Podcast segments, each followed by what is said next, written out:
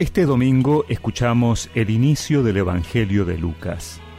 Muchos han tratado de relatar ordenadamente los acontecimientos que se cumplieron entre nosotros, tal como nos fueron transmitidos por aquellos que han sido desde el comienzo testigos oculares y servidores de la palabra.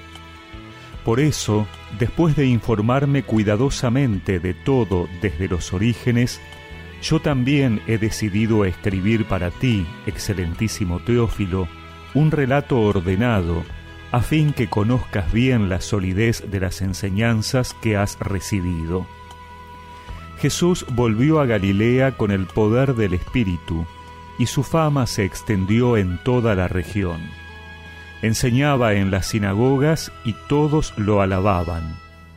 Jesús fue a Nazaret, donde se había criado el sábado entró como de costumbre en la sinagoga y se levantó para hacer la lectura.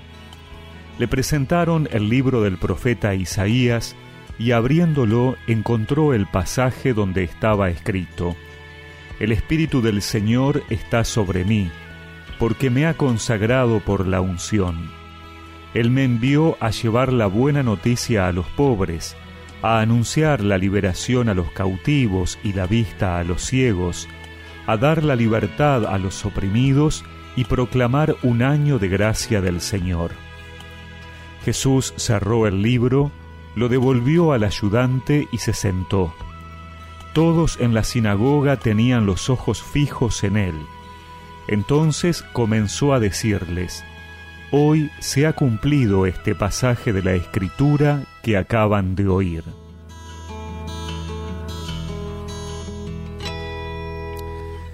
Comenzamos este domingo el Evangelio según San Lucas.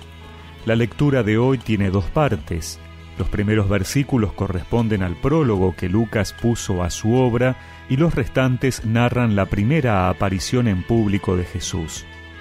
Entre ambos textos está el llamado Evangelio de la Infancia y el relato del bautismo de Jesús que hemos leído en el tiempo de Navidad.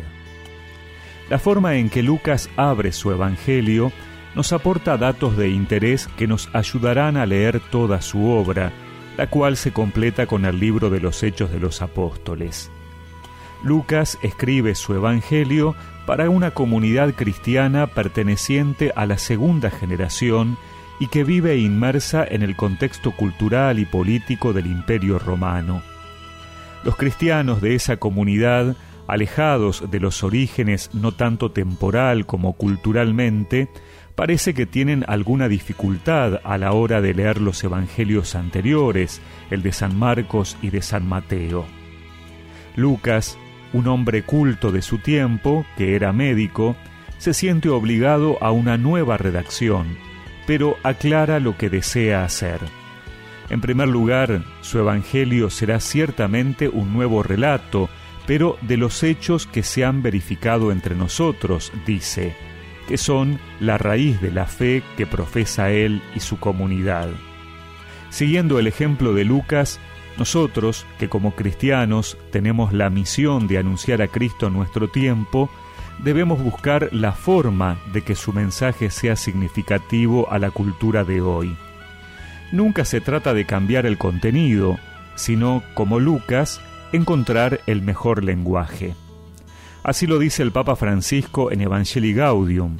No hay que pensar que el anuncio del Evangelio deba transmitirse siempre con determinadas fórmulas aprendidas o con palabras precisas que expresen un contenido absolutamente invariable se transmite de formas tan diversas que sería imposible describirlas o catalogarlas, donde el pueblo de Dios, con sus innumerables gestos y signos, es sujeto colectivo.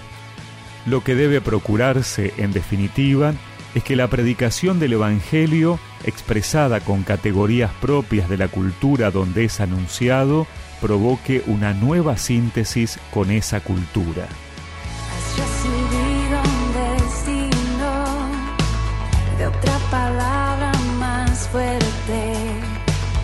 Es tu misión ser profeta,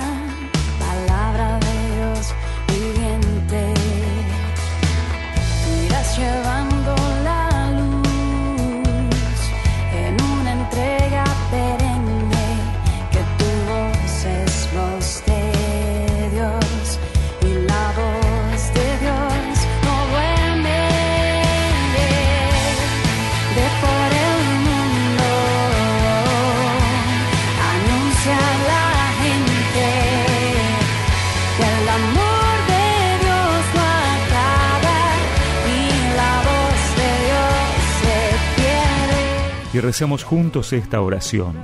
Señor, que tu Espíritu Santo nos ilumine para que podamos anunciar tu buena noticia en nuestro tiempo de manera que sea comprendida por todos.